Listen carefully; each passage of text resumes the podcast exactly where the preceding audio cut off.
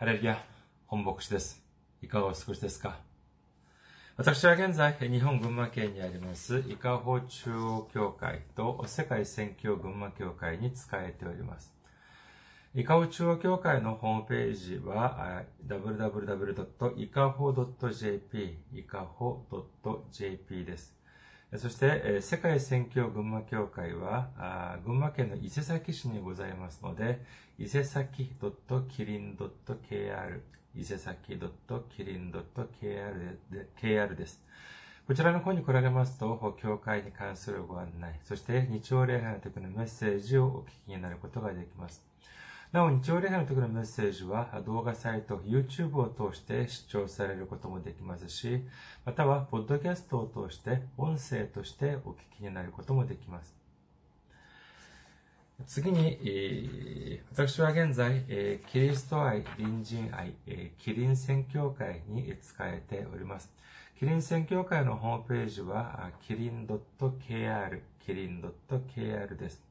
皆さんのご訪問お待ちしております。そして、えー、キリン宣教会のメールアドレスを申し上げます。キリンミッションアットマーク gmail.com キリンミッションアットマーク gmail.com です。こちらの方にメールを送ってくださいますと、私がいつでも直接受け取ることができます。次に、先週も選挙支援としてご奉仕してくださった方々がいらっしゃいます。アン・ソンヒさん、チャン・ヒソクさん、キム・ボクスさん、ユン・ソンファさん、イ・ジンムクさん、ヒョン・ナムシクさん、コ・チョルギュさん、ナラティさん、ムメイさん、イ・ジウンさん、新教オ・ヒョンソンさんが選挙支援としてご奉仕してくださいました。本当にありがとうございます。大きな励みになります。イエス様の驚くべき祝福と溢れんばかりの恵みが共におられますようお祈りいたします。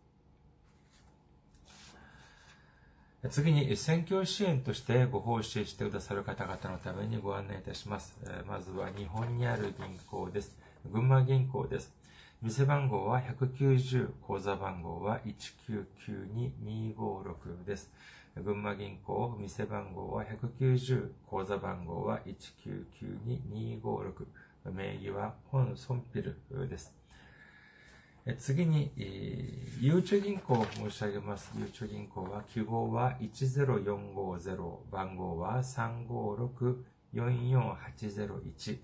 天番は048です。ゆうちょ銀行1045、記号は10450、番号は356-44801、天番、店の番号は048、やはり名義は本ソンピルです。次に、韓国にいらっしゃる方々のためにご案内いたします。これは韓国の銀行です。KB 国民銀行です。口座番号は07921-0736-251。KB 国民銀行口座番号は07921-0736-251となっております。私どもの教会はまだ財政的に自立した状態ではありません。皆様のお祈りと選挙支援によって支えられております。皆様のたくさんのお祈り、ご関心、ご参加、ご奉仕、お待ちしております。それでは、今日の御言葉を見ています。今日の御言葉は、ローマ人の手紙9章29節です。ローマ人の手紙9章29節お読みいたします。また、イザヤがあらかじめ告げた通りです。もしも万軍の主が私たちに子孫を残されなかったなら、私たちもソドモのようになり、ゴモラと同じようになっていたであろう。アメン。ハレルヤ。商売する方は、アメンと告白しましょう。アメン。今日は皆様と一緒にローマ人の手紙公開85回目といたしまして、有益なる身というテーマで恵みを分かち合いたいと思います。今日の本文は、イザヤ書1章9節の御言葉を引用したものであります。イザヤ書1章9節もしも万軍の主が私たちに生き残りのものをわずかでも残されなかったなら、私たちもソドムのようになり、ゴモラと同じになっていたであろう。聖書を見ていますと、聖書によりますと、その裁きを神様が下されるときに、まあ、大きく分けて2種類があるというふうに見受けられます。まず一つは何かというと、少し残しておく場合と、あるいはもう完全に、えー、跡形もなく滅ぼされてしまうというような、滅ぼしてしまうような、そのようなこともあるのであります。じゃあ、ソドムとゴモラの場合はどうだったでありましょうかあまあもちろんその、当時、ソドムに住んでいたこのロトと彼の家族は救われましたけれども、まあ、ロトにしてみれば彼はもともとのそのソドムの住民ではありませんでした。神様がアブラハムを召された時に、彼はそのロトを連れて、いいとこのロトで、ロトを連れて行きます。あ、いとこじゃない、老いですね。老いのロトを連れて行きます。で、しかし、これは神様の、その、考えではありませんでした。神様はあくまでアブラハムを呼ばれたのであって、ロトを呼ばれはしなかったのであります。それで、ですから、どのようになるのかというと、何かしら問題が起きてしまいます。そしてアブラハムのところの家畜とロトの家畜が争ったり、え、その、まあ、紛争が起きたりして、紛争というか、まあ、トラブルが起き起きたり、え、したのであります。それで創世記13章を見ていますと、彼らがお互い別れることになりました。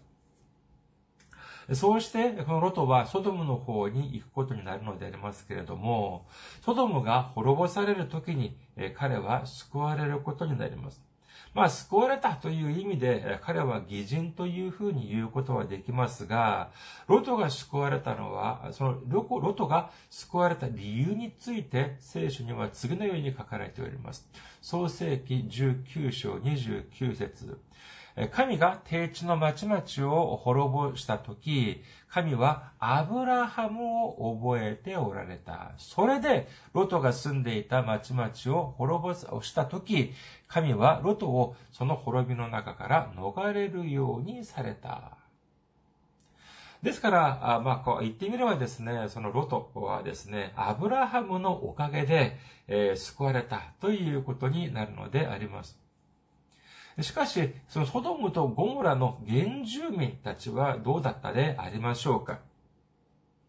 聖書を見ていますとですね、ソドムとゴモラが滅ぼされるときは、たった2節によって書かれております。創世記19章24節から25節です。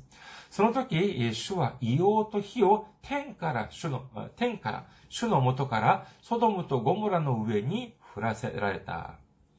そして主はこれらの町々と定地全体と、その町々の全住民と、その地の植物を滅ぼされたというふうに書かれております。昔ある放送を見たら、ある番組を見たらですね、考古学者がこのように言っているのを聞いたことがあります。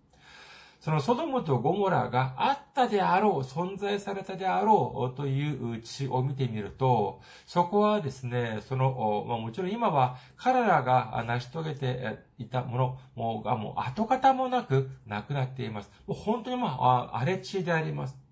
何もない荒れ地でありました。で、でも、あの、驚くべきことがですね、何かというと、その地面からですね、未だに硫黄の成分が検出されるということなのであります。まあ、硫黄の成分が検出されるというのは、まあ、これが、まあ、これは、まあこれ自体を見てみると、それほど珍しいことではないのですが、一般的に、その、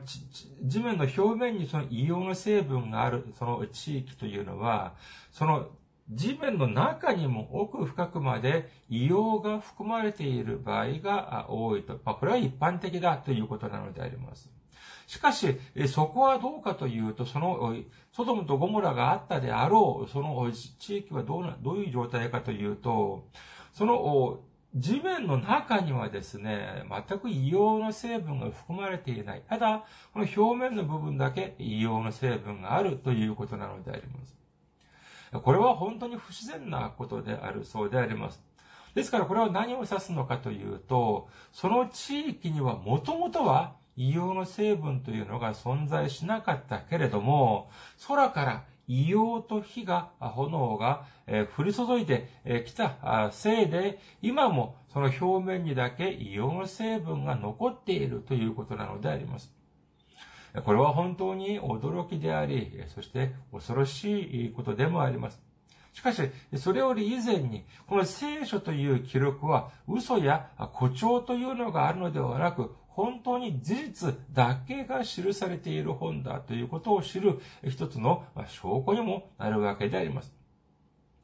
このような恐ろしい裁きの中で生き残った人は誰もいません。ソドムとゴモラの原住民出身の人は、ソドムで生まれて、えー、そして、えー、育った人々は、たった一人も残らず、すべてがこの異様と炎の中で、えー、裁かれて、えー、滅亡してしまったということなのであります。今日の御言葉をもう一度見てみましょうか。ローマ人の手紙9章29節です。また、イザヤがあらかじめ告げた通りです。もしも万軍の主が私たちに子孫を残されなかったなら、私たちもソドムのようになり、ゴモラと同じようになっていたであろう。それではですね、ここで一つ私たち自身について考えてみようと思います。神様は私たちを、私たちをまだ滅ぼされはしませんでした。私たちはまだ滅ぼしておりません。ですから、このように、えー、生きていくことができ、そしてこのように礼拝も捧げることができ、賛美を捧げることができ、そして、このようにえー、神様の御言葉によって恵みを分かち合うこともできるのであります。それでは神様はどうして私たちを滅ぼされなかったのでありましょうか私たちがいい人だからですか？あるいは私たちの信仰が熱いからですか？私たちがすでに勉強した部分でありますけれども、ローマ人の手紙、3章25節を見てみましょうか。ローマ人の手紙3章25節神はこの方を信仰によって受けるべき血によるなだめの捧げ物にとして公に示されました。ご自分の義を明らかにされるためです。神は忍耐をもってこれまで犯されてきた罪を見逃して来られたのです。私たちが罪を犯したというのは、これは事実です。しかし、見逃してくださったというのであります。それはなぜかというと、そうです。まさしく、イエス様の十字架の働きによって、神様のと私たちの間がなだめの捧げ物となってくださった。これはどういう意味かというと、私たちは、私たちの罪によって、神様から、それこそ、ソドムやゴモラのように裁きを受け、そして跡形もなく滅んでしまって当然であるけれども、イエス様が私たちの身代わりとなって鞭を受けてください。鞭に打たれてくださり、私たちの身代わりとなって、そして懲らしめを受けてくださったことによって、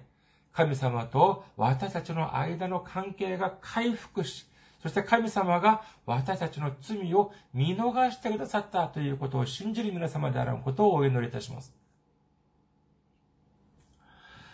えー、以前ですね、あの、まあ、群馬の街を歩いていった時にですね、このようなことを思ったことがあります。まあ、東京とか、まあ、そのような大都市、まあ、ソウルもそうでありますけれども、東京やソウルの大都市を見てみると、まあ、ほとんどが、まあ、都市ガスが、あまあ、えっ、ー、と、設置されているのは、まあ、一般的でありますけれども、まあ、群馬のところを見てみますと、都市ガスが、まあ、それほど、一般的に普及しているようではないようであります。ですから、まあ、その街を歩いてみるとですね、まあ、あちこち、まあ、その LP ガスのガスボンベがですね、えー、その建物の横に設置されているのを、まあ、一般的に見かけます。私はですね、私は、まあ、これ今、図体はでかいんですけれども、見かけによらずですね、あの、ちょっと怖がりの傾向がありまして、あの、そのガスのボンベの隣を歩いていくとか、あるいはまあ運転している時を見ていますと、そのガスボンベがたくさん積まれたトラックとかを見かけますとですね、えー、心なしかちょっと離れていこうというふうなあことを考えるのであります。歩いていくときも、ちょっとあの、心なしかちょっと遠回遠回りというか、ちょっと離れて、えー、行ったりとかもするのでありますけれども、で、それを、そういうのを見て、えー、見ていたときにですね、こんなことを思いました。まあ、少し怖い話かもしれませんが、神様が私、私を連れて行こうとするのであれば、あ本当にまあ簡単だろうというようなことを思ったのであります。まあ、私はそのガスボンベがあるところを通りかかった時に、パンって、えー、爆発すればもう簡単でしょう。それだけではありません。まあ、ニュースとかを見てみるとですね、本当にもう明るい、まあ、ピルマであった、あったとしても、その時にですね、もう本当に青信号の横断歩道を渡っている時、いきなり車が突っ込んできて、そして大惨事になるということも、もうたびたびニュースとかを見てみると見かけます。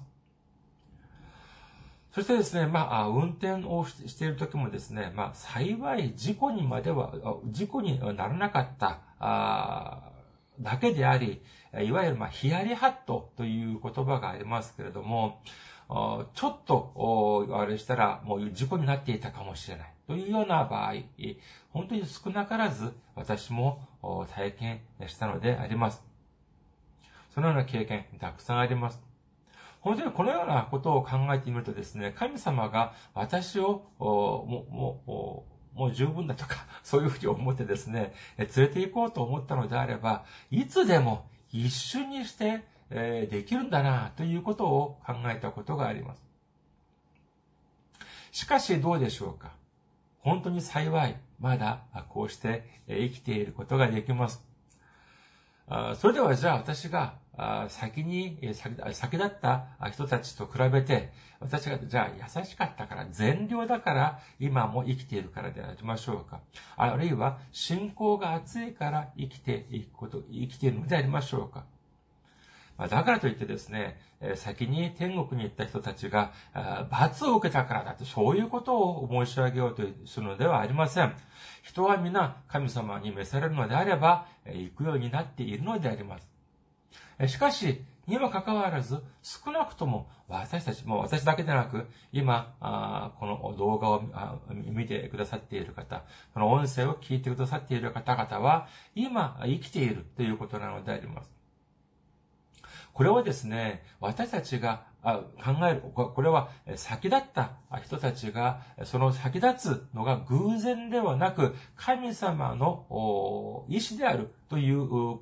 ことというのと同じようにですね、私たちがまだこの世で生きているというのも、これも偶然ではなく、これは明らかに神様の意志が、意志が働いているというふうに考えなければならないでしょう。それではじゃあ神様はどうして私たちをまだここで生きていくようにされたのでありましょうか？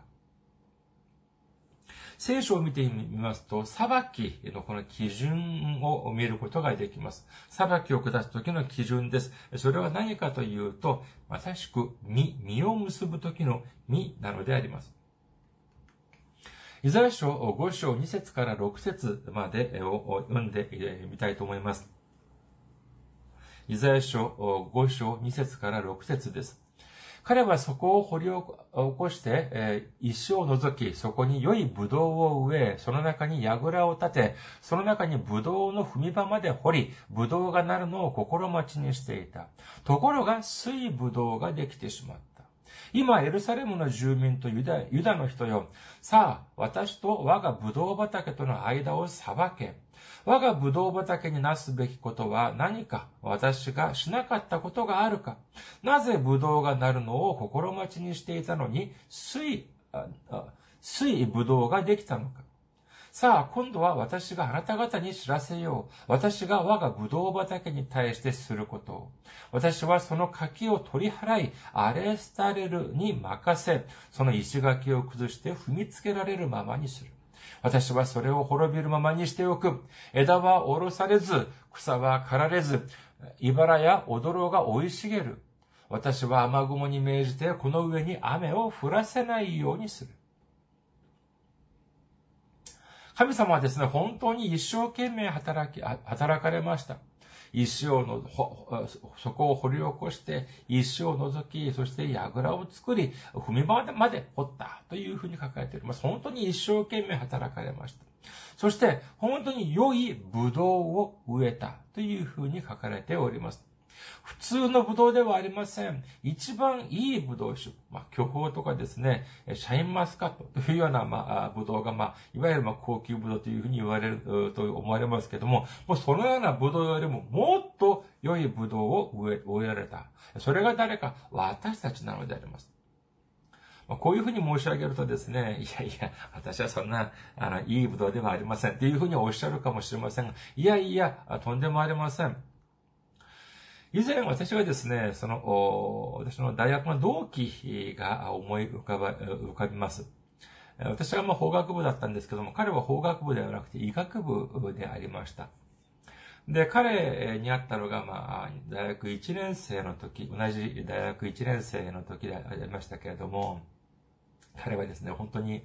外見を、外見からして、もうパッと見て、あ、彼はもう医者だなっていうような、そのようなもう外見、本当にもうお医者さんのようなあ外見でありました。本当に、な、なんででしょうね、そのようなオーラと言いますか、もう、パッと見て、ああ、彼は本当に医者が似合うな、というふうに思われたあのであります。で、あの、ネットで少し調べてみたらですね、ああ、やはり、今は韓国で一番大きなあの、病院で、えー、病院の外科医として、えー、勤めて、そして、えー、医学部にも、あの、教授として席を置いていました。で、彼がですね、昔、大学1年生の時に私に言ったことが思い出されます。何かというとですね、まあ、えー、彼がま医学部ですから、解剖実習というのは、人体の解剖実習というのがあって、そして何度か、あそれをしたことがあったと言います。で、これはまあ、あどういうじゃ遺体なのかというと、まあ、あその研究のために、その寄贈された、寄付された、そのような遺体もあるし、あるいは、あその、まあ、縁故のない、そのような遺体を、まあ、研究用として使うという場合もあるそうであります。で、まあ、彼も医学部ですから何度かその解剖実習をしたそうでありますけれども、で、その時にですね、あることを思ったのであります。思ったそうであります。何かというと、実際にその解剖実習をしてみるとですね、本当にこの体、人体が本当に成功にできているということなのであります。本当にいくらみすぼらしい人生を送った人間だとしても、神様がただ適当に作ったようには見えないということなのであります。この眼球一つを取ってみても、実際に解剖してみるとですね、本当に一人一人成功に、もう驚くべき、えー、驚くぐらい成功にでき、作られているということを知ることができた。ということが本当に印象に、印象的でありました。神様はですね、この世の中には、えー、適当に作った人なんて誰一人いません。いくら自分自身がみそぼらしいと思ってもですね、いやいや、そうではありません。神様は本当にいいブドウを植えられたのであります。それだけでなく、いいブドウが育つような、育つように全ての環境を整えてくださいました。そうして、えそうした後、本当にいいブドウが、育つように、それを待たれていたので、心待ちにしていたのであります。しかし、どうなったのか、問題が起こりました。それは何かというと、いいブドウがなるのを心待ちにしておられたのでありますけれども、何がじゃあなってしまったのかというと、いいブドウで、良いブドウではなく、水ブドウ、酸っぱいブドウ、何の役にも立たないブドウがなってしまったというのであります。これは本当に神様の期待を真っ向から裏切るようなことでありました。神様の恵みというのをもう完全に無視してしまったこと諸行なのであります。じゃあどういうふうにするのかというと、徹底的にそこを荒らし、そこを滅ぼさしてしまったというように書かれているのであります。ソドムとゴモラを見てみてください。もともとロトがソドムを選んだ理由が何でしょうか？私たちが考えるに、ソドムとゴモラというのはもう本当に、えー、罪で汚れた年であり、そして、だからその思い浮かぶのはですね、何やらそのハーレムのような、廃れた、そのような、あところを思い浮かびがちなんですけれども、そうせ、そもそも、その、ロトがソドムを選んだ理由というのは他にあります。創世記13章10節から11節を見てみましょうか。創世記13章10節から11節ロトが目を上げてヨルダンの低地全体を見渡すと、主がソドムとゴモラを滅ぼされる前であったので、その地は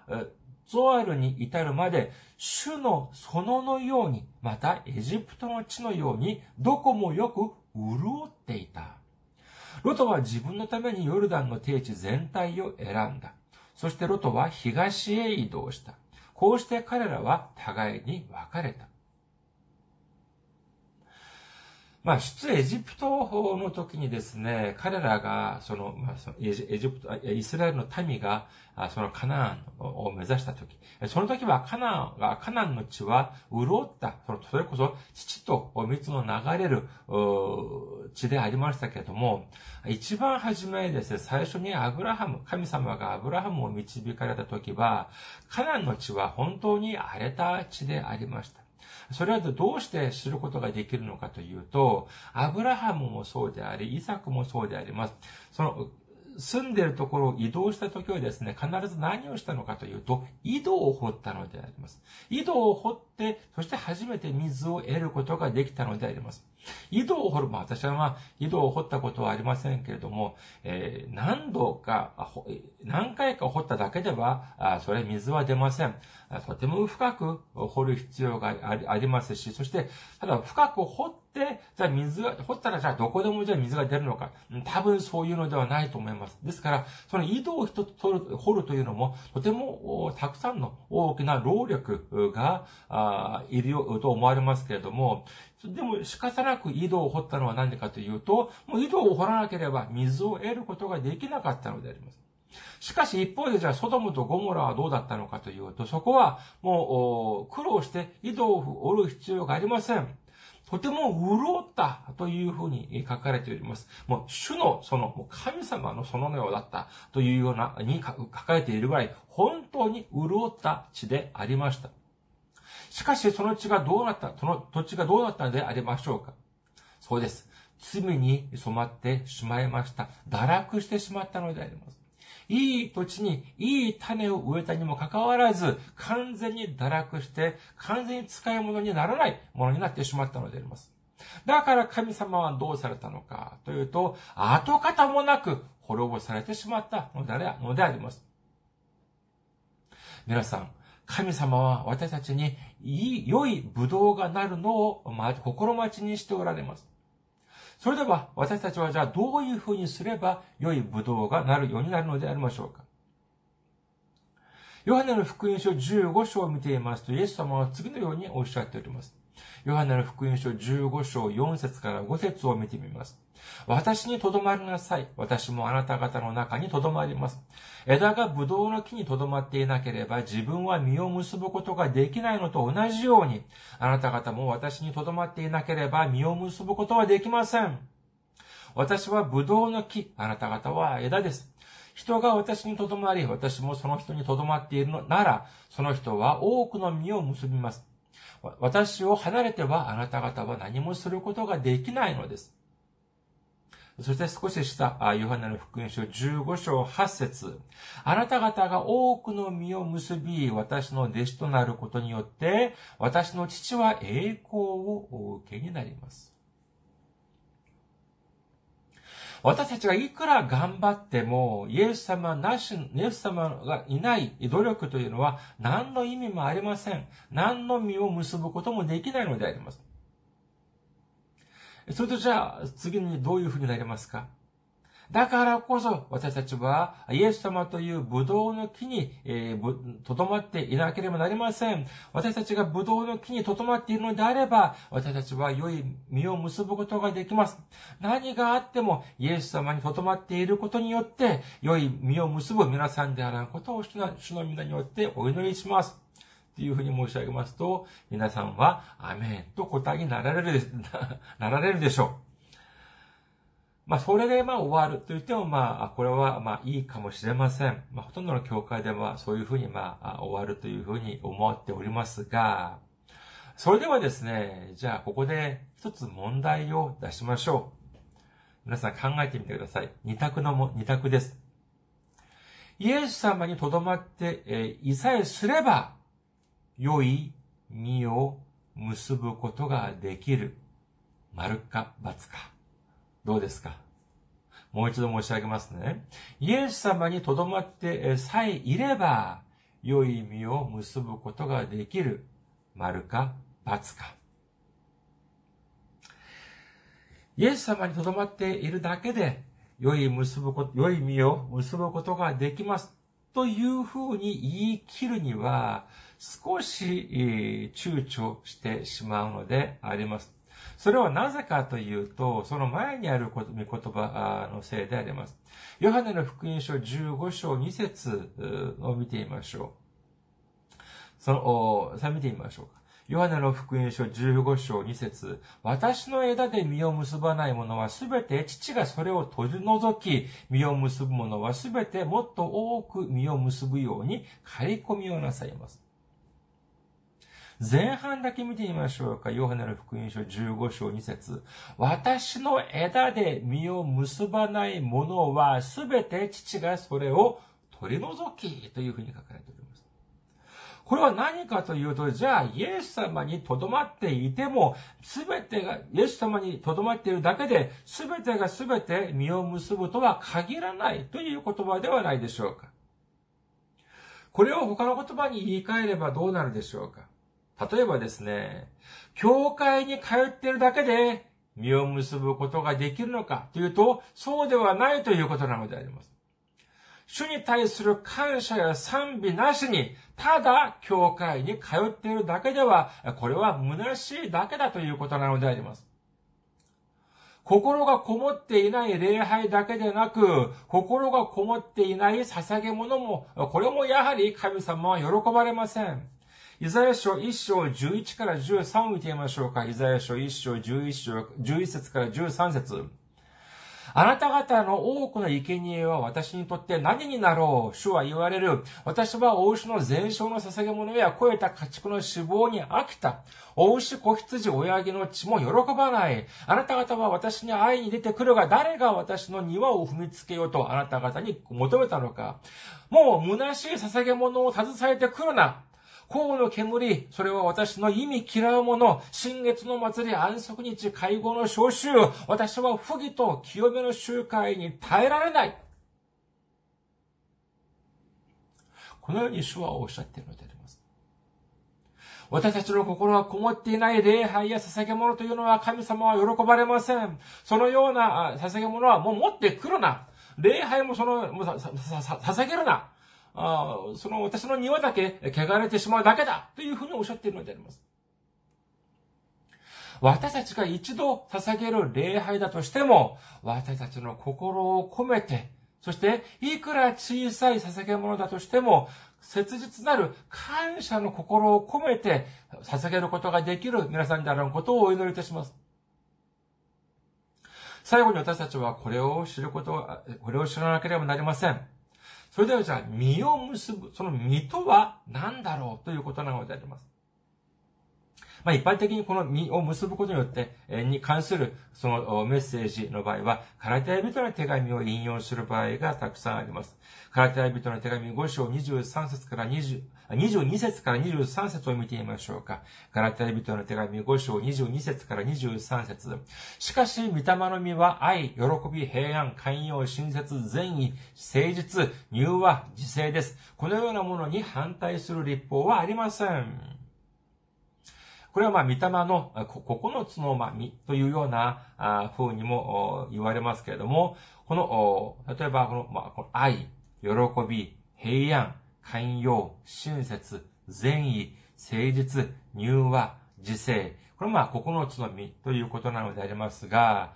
これはですね、まあ、9つをいっぺんに、え覚えるというのも難しい話であり、そして覚えたとしても、それだけでじゃあ実を結ぶことができるのか、これもやはり疑問であります。今日はですね、少し簡単、シンプルに考えてみたいと思います。